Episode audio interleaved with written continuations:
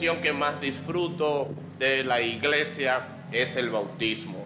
Eh, las demás celebraciones son importantes, pero el bautismo es, como decimos en las clases de aliados, lo que eh, abre la puerta de la iglesia. Hechos dice, y fueron bautizados tantas personas y se añadieron a la iglesia los que han de ser salvos. Nosotros no contamos la salvación en base a los que levantan una mano un día en una conversión, porque eso puede ser un día a veces hasta sin querer. ¿Quién quiere a Cristo? Y alguien iba a matar un mosquito. ¡Ay, hay uno aquí! ¡Gloria a Dios! Y uno celebra.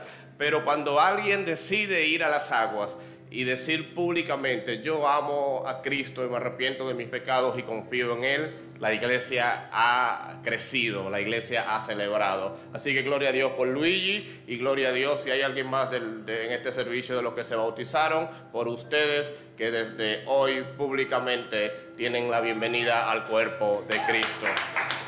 Gloria al Señor. Además de esta celebración, también pudimos celebrar nuestro Día de la Familia. El primer fin de semana de noviembre lo hemos dedicado a celebrar el Día de la Familia de Nuevos Comienzos. Es un día esperado por la iglesia, donde no solamente disfrutamos, jugamos unos con otros, en algunos casos evidencia la falta de espiritualidad de algunos haciendo trampas, no diré nombre, pero la gente sabe quiénes son. Em, nos bañamos en piscina, nuestros niños disfrutaron muchísimo. Había un niño ahí que llevó eh, Ana de óleo que tuvimos que sacarlo con grúa. Había otro niño, no diré de quién es, quién es el padre, pero que se vivió la mitad de la piscina, literalmente, con un jarrito de agua así.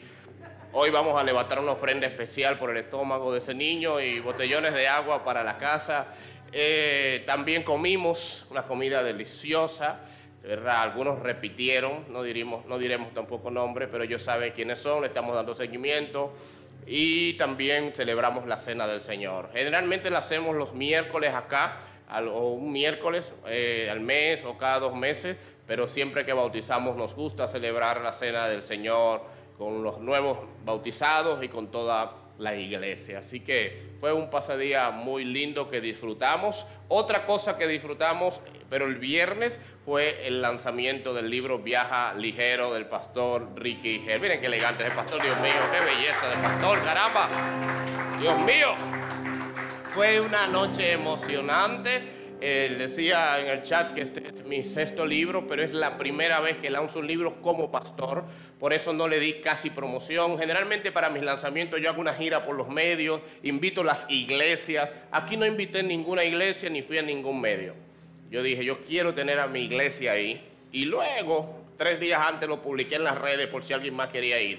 Así que poder tenerlos a ustedes ahí Dios te bendiga. veo muchas caras chéveres acá. Dios bendiga a la familia de la ferretería El Shaddai que están con nosotros. Qué bien. Bueno, pues está bien. Tener eh, la iglesia ahí con nosotros, disfrutar este evento esta noche. Una persona que no es cristiana dijo, fue una noche mágica. Y yo no la corregí, la dejé así. Yo, amén, amén, fue mágica. Llena de buena vibra. Y de, ¿cómo es? De que si yo, qué positiva. ¿Cómo que dicen ahora también? Y de energía positiva. Eso, todo eso significa unción. Pero eh, no le voy a dar una clase de teología 2.0, o ¿cómo es la, básica que se dice en la UAS? 101, no le voy a dar una, clase de teología 101, así que le dije amén. Fue muy linda noche, de verdad, y me sentí muy lindo tener mi iglesia respaldando, apoyando. Algunos hicieron filas para que yo los abrazara. Ah, no quieren abrazo aquí, se van huyendo, pero allá tuvieron que hacer su fila para que los abrazara y les firmara un libro. Em, de verdad que he hecho este evento, acabo de venir de Puerto Rico y firmar libros, etcétera, pero tener la iglesia que pastoreo en presencia, tenerlos a ustedes ahí, le añadió un valor especial a este lanzamiento. Así que gracias por el apoyo a cada uno de los que fueron, los que no pudieron ir, a fin de mes lo estaré haciendo en Santiago, van a tener que ir a Santiago. Porque usted tiene que ir al lanzamiento obligado porque es su pastor. Así que lo veo en Santiago o en La Vega o en Bávaro, en, quizás en diciembre, en enero, o en Nueva York en febrero. Ahí sí van algunos, ¿verdad? Sí, eso les gusta a ustedes, ¿verdad? Vayan a Bávaro. Hoy iniciamos una nueva serie basada en 1 Corintios 13. En noviembre siempre se lo dedicamos a la familia. Los miércoles estamos en paneles, paneles el miércoles pasado para hombres, o sea, es para toda la familia, pero enfocado en el hombre el miércoles que vienen las mujeres, luego los hijos y así hemos estado en los solteros. Los miércoles dedicados a hacer paneles tipo set de televisión, se transmite hablando en conversaciones íntimas sobre áreas de la familia que debemos resaltar. Los domingos estaremos aplicando Corintios 13 a cada área de la familia, a todos o en algunas partes de manera individual. Vamos a pedirle al Señor que nos dirija en esta mañana. Gracias por, esta, por este privilegio de predicar tu palabra, por esta mañana donde hemos cantado tu amor de diversas formas.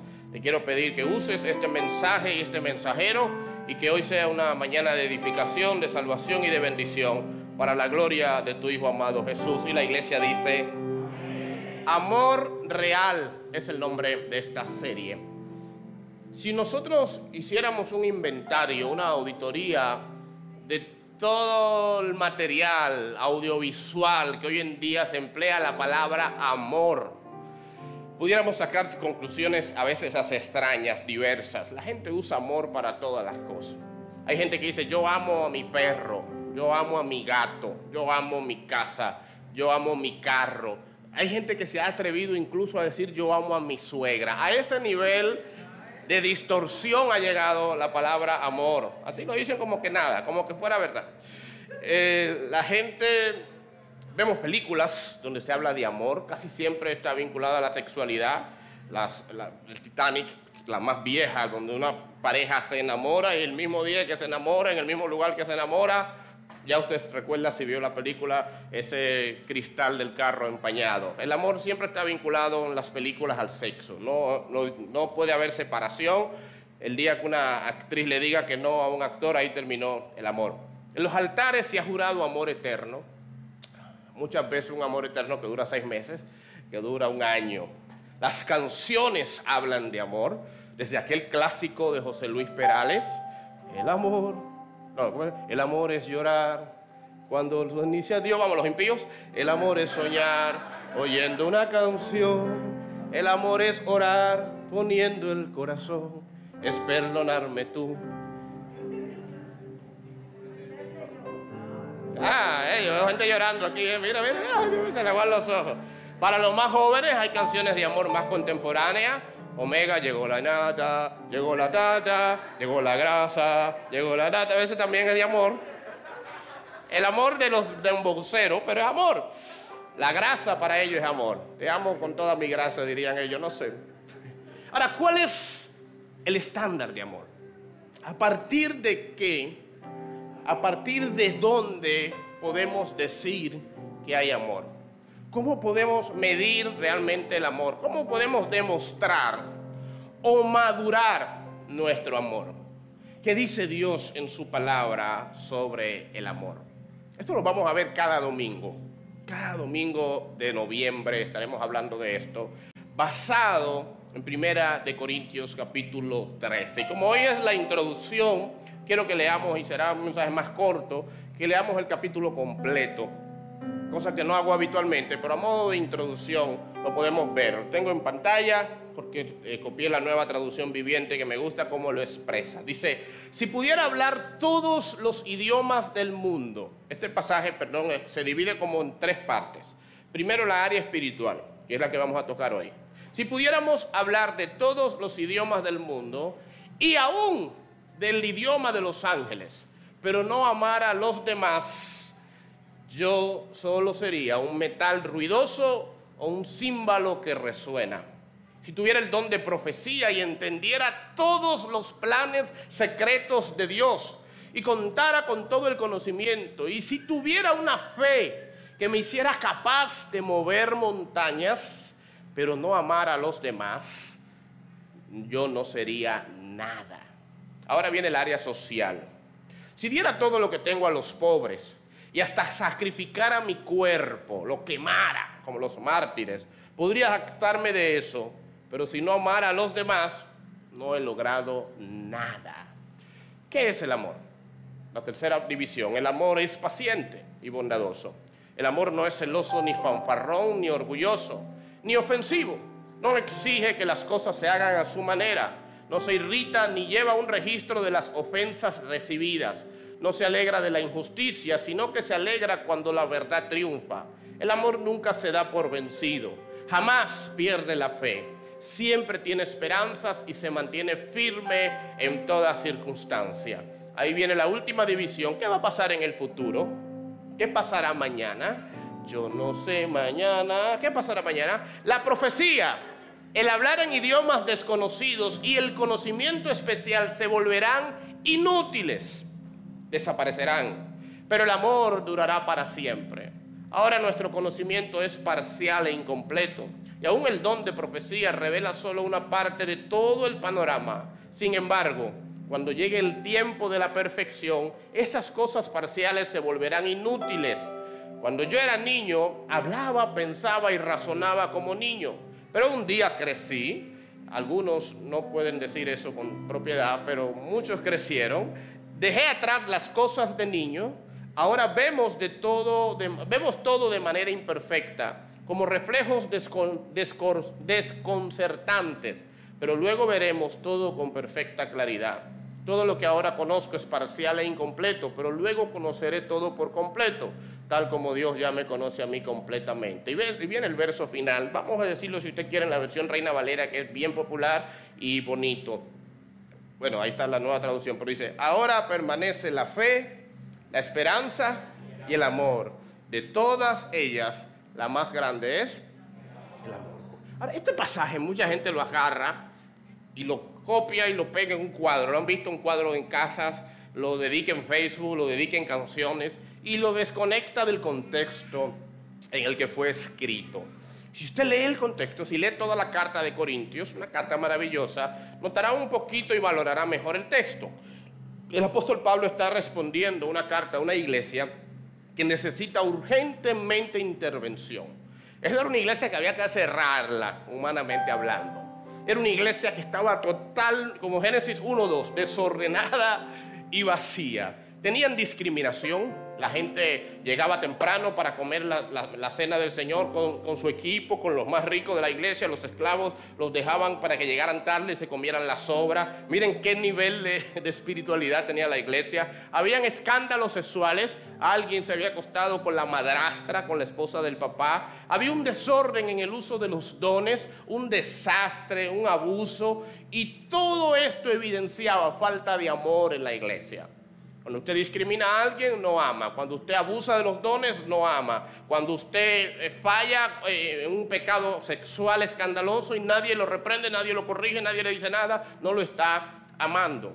Ante este desastre, Pablo escribe esta carta, empieza a ordenar las cosas en la cena del Señor. No discriminen, por eso nosotros no discriminamos. Comen los niños, comen los grandes, comen el nuevo, comen el viejo. Todo el que quiera comer, ven y coma, que esta es la cena del Señor. Cuando vamos, hay un pecador eh, que ha pecado, lo reprendemos. Si está arrepentido, se quedó ahí. Si no se arrepiente, le damos cinco chances. Y si no, agarramos y le damos un palo. Pero buscamos la forma de que le duele el pecado porque necesitamos que él esté consciente que le ha fallado al Señor. En cuanto a los dones, ustedes conocen nuestra iglesia, cómo nos hemos manejado. Después que Pablo organiza la iglesia, dice en el capítulo 12 al final, para que entendamos el 13, tenemos que ver el 12 al final, dice, ¿Son todos apóstoles? ¿Son todos profetas? ¿Todos son maestros? ¿Hacen todos milagros? ¿Tienen todos dones de sanidad? ¿Hablan todos lenguas? ¿Interpretan todos? No, no, eso no, no todos hacen eso. Entonces él dice, procuren los dones, procuren los mejores dones, porque él dice en ese contexto, hay dones que son mejores que otros, que son más productivos. Eso es importante. Pero, dice Pablo, yo muestro un camino aún más excelente. Y ahí termina el capítulo 12. Dice, ¿cómo, cómo terminó el capítulo? Es como usted ve una película de guerra y se están matando y están peleando y al final viene el protagonista y dice, ustedes han visto pura acción, pero lo que viene es mejor que todo eso. termina la película. Te queda como que, y te queda así de Marvel viendo la escena post crédito a ver si hay algo bueno después de la película. ¿Por qué Pablo terminó así? Porque él no terminó así. Eso era una carta que estaba corrida y un verdugo que para ayudarnos la dividió en capítulos, entendió que era un buen final para, el capítulo 12. Por lo tanto, después que Pablo dice, los dones son lo mejor que hay, pero hay algo mejor, uno se pregunta, ¿cómo puede haber algo mejor que una iglesia funcionando en sus dones? Honestamente, mis hermanos, uno de mis sueños como pastor es que esta iglesia opere en todo el mundo en, el don que tiene. Usted se imagina lo hermoso que es que en medio de la alabanza, el que tiene el don de sanidad se mueva y diga, voy a orar por Luis, que lo veo eh, con, como con los ojos chiquitos y él tiene los ojos grandes, eso es migraña. ¡Pam! Y usted va ahí, eh, no estoy adivinando, digo que usted sepa, ¿verdad? Que es migraña. Demonio de migraña, no, que usted sepa, ¿verdad? Hermano, ¿puedo orar por ti, por tu sanidad? ¿O estás en sillas de ruedas? ¿O está enfermo? Ay, sí, por favor, ore por mí. Y el hermano están cantando aquí, soy hijo de Dios, hijo soy. Y usted orando por sanidad por el hermano. Y otro que tiene el don de profecía, ve a Abigail y dice, yo veo un anillo, veo un certificado de boda, veo, ay, ay, chamaquita linda, mueble, casa, cama. Y usted va donde Abigail y dice, recibe. Eso son profecías viejas de todas las iglesias evangélicas. No profetice anillo, no, no, eso profetiza algo de verdad. Y usted va y le dice, yo siento del Señor que este año que viene viene tu esposo y tiene nombre. Se llama, no voy a decir nombre, pero te llama Entonces, usted puede, en medio de la alabanza, el que tiene el don de servicio, abre esa puerta con ese gozo, con esa alegría, no como de mala gana y que siéntese donde usted quiera. No, no, venga y déjeme ubicarlo. Y si están las sillas ocupadas, con ese mismo don de servicio, paro en Manuel, le digo, por favor, mi hermano querido, te quiero, párate y vete de la iglesia. Y usted agarra y vete de la iglesia al parqueo a cuidar, digo, ¿no?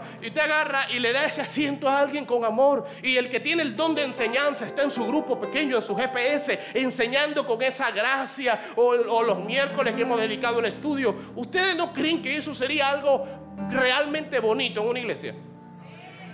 Que no es que la iglesia esté enfocada en el pastor. Ay, yo fui enfermo y el pastor no oró por mí. No, hermano, porque el pastor no tiene que orar por usted, porque alguien al lado suyo sintió orar por usted. Y yo tengo 10 años aquí en esta iglesia, no me han profetizado. ¿Será bautista el pastor de verdad, como dicen? No, hermano, usted necesita una palabra y alguien a su lado se la da. Y yo llegué aquí, nadie me sentó. No, y alguien con amor lo sentó, porque todo el mundo está sirviendo. Todo el mundo está funcionando en sus dones. Para mí eso es hermoso. Y ese es un lugar a donde vamos, en el nombre de Jesús. Pero Pablo dice, hay algo mejor.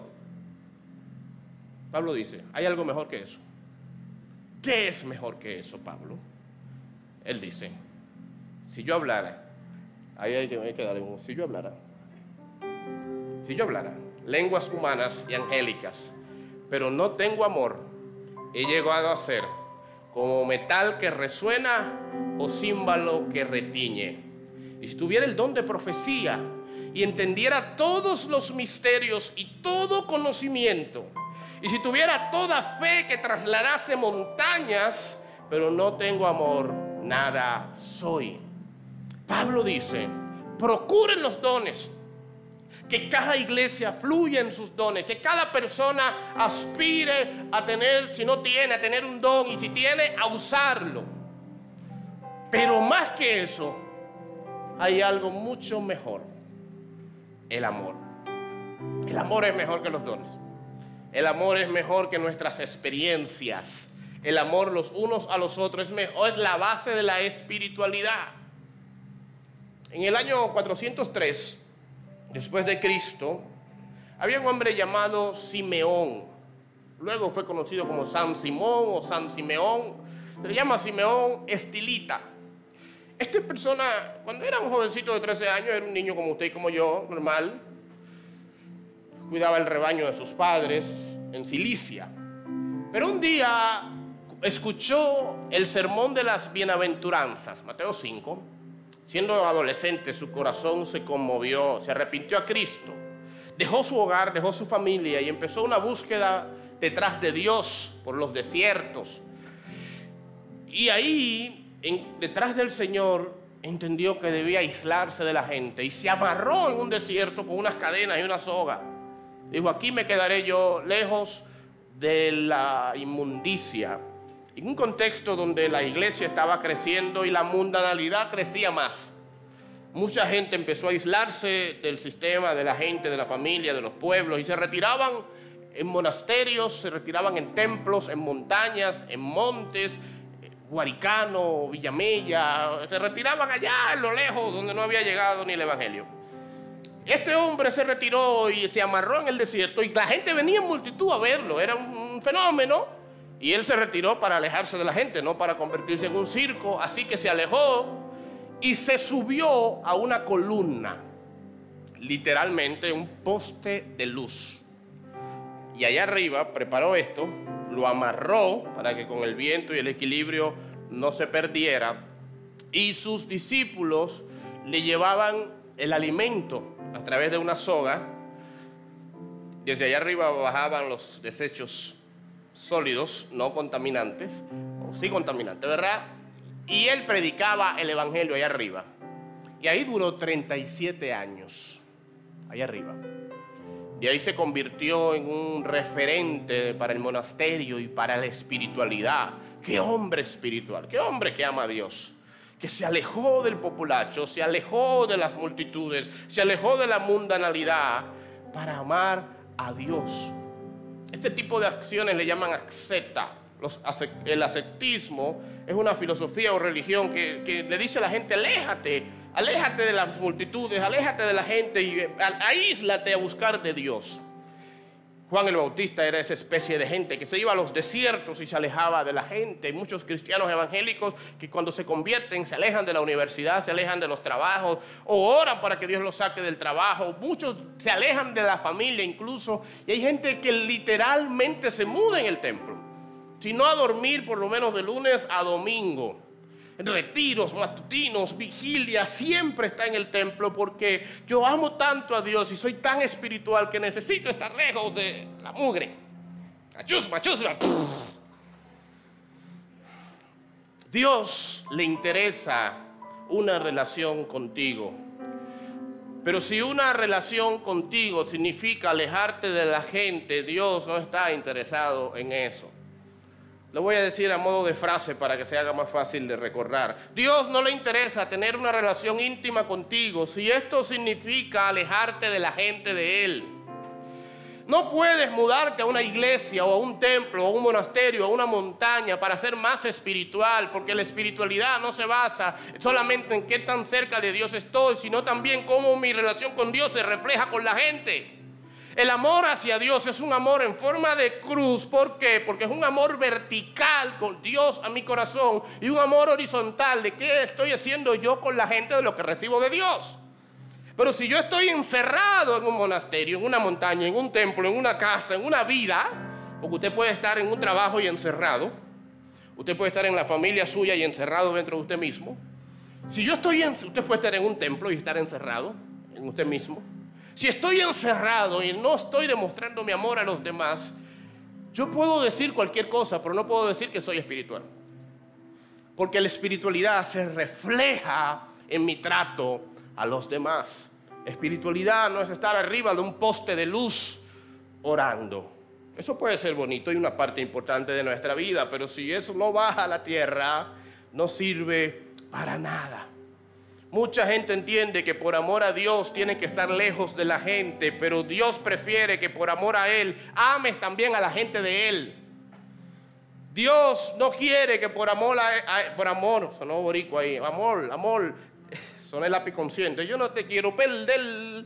Dios no quiere que por amor a Él tú te alejes de la gente. Dios quiere que por amor a Él tú ames a la gente que Él ama. Antes de yo irme de viaje, la gente decía, amén, ¿verdad? Predicando. Oye, este dijo, no, lo puedo repetir. Tú eres consciente y yo no te quiero. Dios no quiere que por amor a Él tú te alejes de la gente. Dios quiere que por amor a Él tú ames a la gente de Él. Correcto. Entonces, Pablo dice que no importa el don especial que tú tengas. Tú puedes tener el don de hablar en lenguas. Miren, en la historia de la iglesia, cuando usted estudia misiones, usted encontrará relatos impresionantes, como de misioneros que se fueron a una tribu a predicar con un traductor, y en la tribu murió el traductor o se enfermó.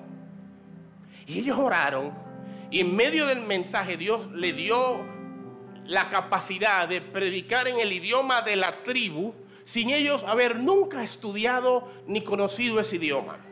Eso es el don de lenguas aplicado a las misiones. Eso es hermoso. Tú puedes a través de un don sobrenatural, hablar en chino, en árabe, en ruso, en inglés, en español o hasta en cibaeño. Ahí Dios vea. Gran poder de Dios. Sin haberlo estudiado o nunca haber ido al Cibao. Eso es asombroso. O como decimos en inglés, amazing.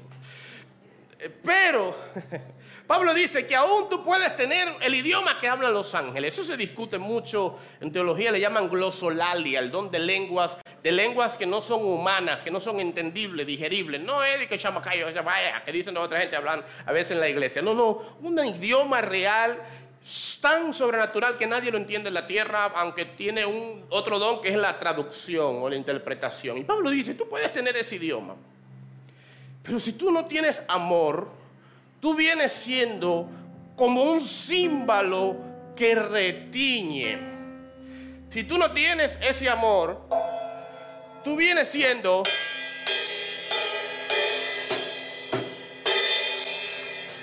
¿Qué tono fue ese? ¿El que toqué? Nada.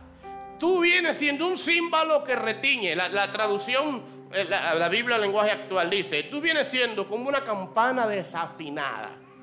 ¿Te ha visto cómo se afina una campana? Las campanas no se afinan. Entonces, ¿qué significa una campana desafinada? ¿Quién que está desafinado cuando la campana está desafinada? El que la toca. No sabe tocar.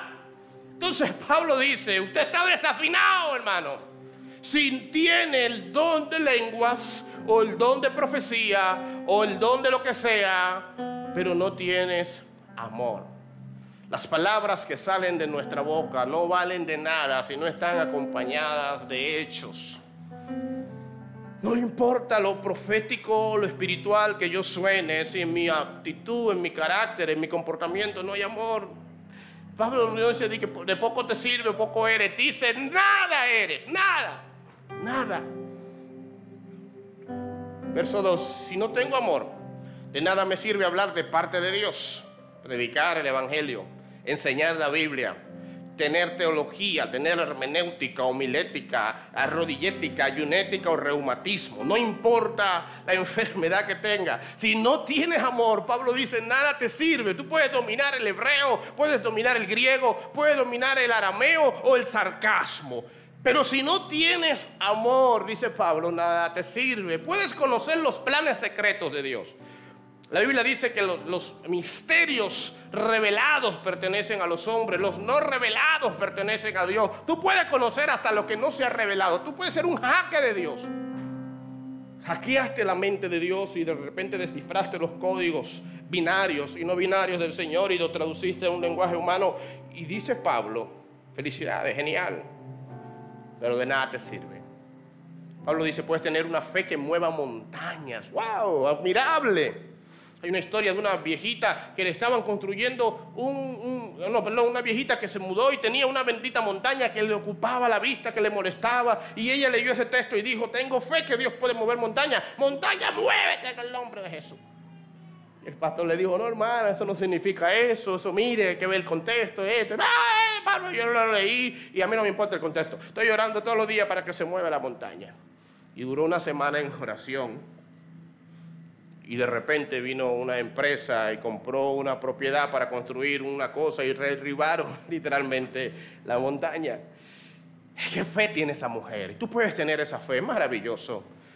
Puedes tener conocimiento bíblico, teológico, científico, histórico almacenado en tu cabeza, pero si no tienes nada en el corazón hacia los demás, nada te sirve, incluso peor, porque el conocimiento sin amor es destrucción.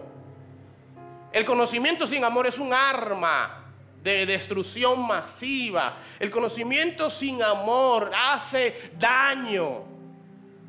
Pablo dice, no te sirve de nada conocer ni amar, sin amar.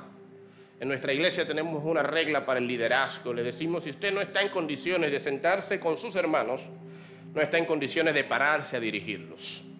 Si usted no puede ser parte de un grupo pequeño, no puede ser líder de un grupo grande.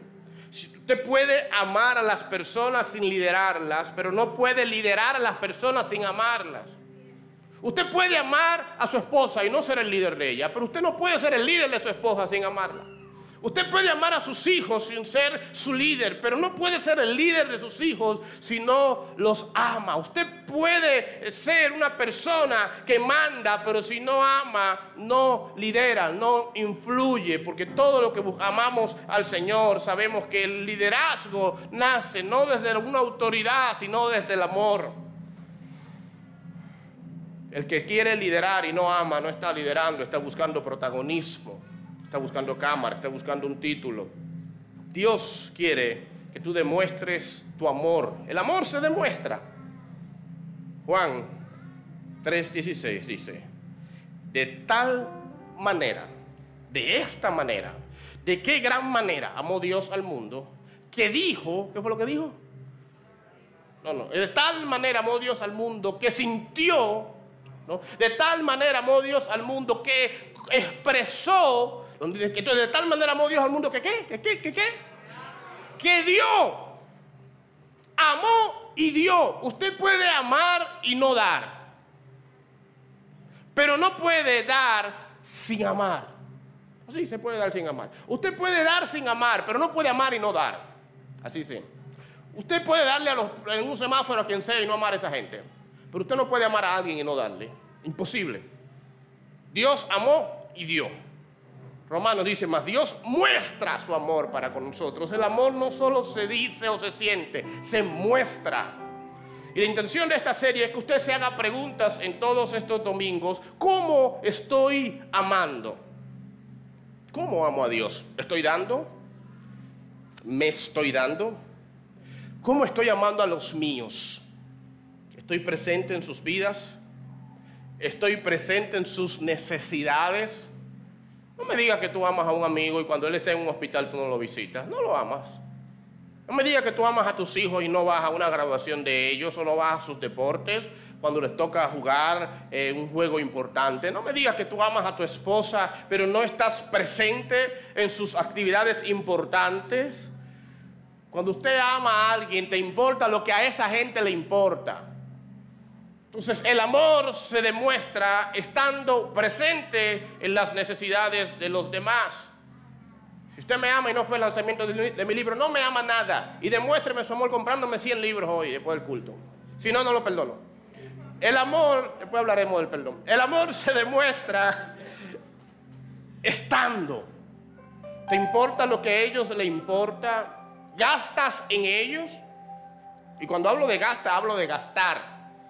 Pablo dice en 2 de Corintios, 2 de Corintios 12, 15, y, con, y yo con el mayor placer gastaré de lo mío, y aún yo mismo me gastaré de todo por amor a vuestras armas, por amor, por amor, por amor, por amor, por amor, por amor, dice Pablo, me gastaré y gastaré. Yo entiendo el nivel de tacañería de algunos de los hombres de nuestra iglesia que nos están viendo por YouTube porque no vinieron hoy. Pero, si usted ama, usted gasta. Mujeres deberían decir amén en esa parte. Si usted ama, usted gasta. ¿Gasta qué? Todo lo que puede gastar. De acuerdo a su nivel. Yo no me puedo comparar de acuerdo a César. Él tiene para gastar. Pero de lo poco que yo tengo, tengo que gastar. Cuando usted ama, usted gasta, usted compra, usted regala. Cuando mi esposa y yo éramos novios, en uno de sus cumpleaños, yo compré el regalo más caro que en toda mi vida yo nunca le he comprado a ningún ser humano junto. Usted ahorra, usted calcula todos los regalos que yo he dado a todos los seres humanos, de cero a veintitantos años que yo tenía en esa época, y no llega al nivel de gasto que yo hice en ese regalo. No era tan caro, pero para mi presupuesto era demasiado. Una computadora, una Dell, o sea, de él, de alguien que me la ofrendó. No, mentira, una de él, marca de él. Terminó aquí en la iglesia ofrendada. Pero en uno de esos viajes, creo, para cumpleaños San Valentín, no recuerdo, cumpleaños tuvo que ser. Nosotros no celebramos San Valentín, eso es del diablo. Todo lo que sea que gastar el dinero es del diablo. Pero para un cumpleaños, en uno de los viajes, le compré esa computadora. Después yo me quedé pensando, ¿yo se lo estaré comprando para ganármela? Para demostrarle algo, para que me diseñe cosas. Esa, ¿verdad? Esa Al final, ¿verdad? Ella quiso hacerlo, pero no era la intención. Se lo estaré comprando porque estoy enamorado, no necesariamente porque la amo, El enamoramiento es una etapa de dos años, como mucho. Por eso nunca le recomendamos a nadie que se case con una persona que usted Ay, lo conocí hace seis meses y nos casamos. Usted está casado en medio de drogas mentales, mentales, porque son químicos. Tengo tiempo para hablar de eso. No, lo hablaremos en, otro momento. Pero el enamoramiento son químicos. Entonces usted no está casado, con, usted no está enamorado realmente, usted está loco. Deje que ese amor madure a un año que sea. Eh, que estoy enamorado de fulano. ¿Cuánto tiempo tiene? Dos semanas conociéndose. Hermano, yo le he dicho a gente, baja un poquito, por favor. Le he dicho, pero hermano, pero espérate. Está bien, enamórate, no importa, eso no es pecado, pero no te metas de novio con alguien. Ayer me dijo una malvada, hablamos con ella, y que mira, está bien, como de aquí a marzo, tú puedes tener novia, de aquí a, o novio, a ver si de aquí a marzo, está, está bien. Ay, ¿para qué uno se pone a decir fecha? No, que ya, que ya van a ser novios. Yo, pero mi hija, ¿cuánto falta para marzo? Entonces, date un tiempo para que esa química baje. Pero el tema es que yo pensaba, o que yo me preguntaba, a lo mejor yo hice ese regalo tan caro porque estoy enamorado. Nos casamos, maduramos, ya es mía, ya no tengo que demostrar nada, ya no tengo que amarrarla, ya no tengo que convencerla, ya no tengo que impresionarla. Y el año pasado le compré una computadora 20 veces más cara que esa. Sin dinero me quedé. Yo todavía no tengo dinero hasta el año que viene después de eso. Pero ahí me di cuenta, mis hermanos, no digo esto por supuesto para alargar nada. Lo que digo es que si que no me dolió o sea, yo, yo necesitaba un teléfono, necesitaba una computadora para mí, necesitaba cambiar el carro, necesitaba muchas cosas y con eso quizás hubiese por lo menos comprado el, el, inicial del carro o cambiar cosas mías. Pero yo dije, yo la amo tanto, ella la necesita más y a mí no me dolió absolutamente nada. Gasté en mi mujer. Y así ella ha gastado en mí también muchísimo de lo mío. Entonces, de lo de ella, de lo de ella. Entonces, tu, pregunta, la, pregunta es, ¿cómo estás tú gastando en esa gente que ama? Tus hijos, tu esposa, en tu esposo, tu novia, en tu pastor, por supuesto. ¿Cómo estás gastando en esa gente que tú amas? El nivel de gasto puede hablar de tu amor. Proverbio habla, nunca te presente ante un rey con las manos vacías. Pregúntate, ¿estás celebrando las victorias de la gente que tú amas? Eso lo hablaremos en otros domingos. El amor celebra cuando el otro le va bien. Estás llorando sus derrotas. Estás a su lado sufriendo lo que le hace sufrir. A veces usamos la excusa de decir yo estoy orando por esa persona y le mandamos par de versos bíblicos, pero no demostramos de otras maneras el amor. El amor hay que demostrarlo. Pablo dice, si tengo profecía, si entiendo misterios, si hablo ciencias, si conozco lo revelado y lo no revelado, pero no tengo amor, nada soy. ¿Cómo se define la espiritualidad en estos primeros dos versículos? Si la espiritualidad no la define mis dones, si no la, no la define mi conocimiento bíblico, ¿cómo se define mi espiritualidad de, de acuerdo a esos dos versos? Por mi nivel de amor. La pregunta que te dejo para empezar esta serie es, ¿cómo estás amando? Primera pregunta, ¿cómo amo a las personas a mi lado? Amor horizontal. Segunda pregunta, ¿cómo estoy dejándome amar? Porque hay gente que no se deja amar. Hay gente que no se deja mostrar vulnerable. Hay gente que no se deja querer, que tú quieres amarlo y ellos se encierran. Le cuesta, quizás porque están heridos, porque cuando se dejaron amar, el producto de su amor se fue, abusó, etc. Y después de ahí dijo, para que no me vuelvan a herir, me voy a encerrar. ¿Te estás dejando amar? Segunda pregunta. Primera, ¿estoy amando y cómo estoy amando? Y la última pregunta es, el amor vertical. ¿Estoy disfrutando el amor de Dios? No sé si lo tengo, el amor de Dios, claro que lo tienes. Dios ama a sus hijos. Si amó al mundo, dice Juan 3:16, y usted es parte del mundo, aunque parece otro planeta en algunos casos. Si Dios amó al mundo, y dice la Biblia que aún siendo pecadores nos amó. ¿Cómo no nos vas a amar ahora que somos sus hijos?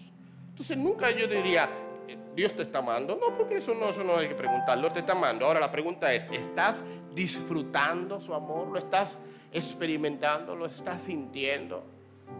en un mover tan evangélico, decimos, estás sintiendo, estás sintiendo, estás sintiendo. No, no estás sintiendo su presencia, pero estás sintiendo su amor. Te estás dejando amar de Él. Estás dejando mimar de Dios.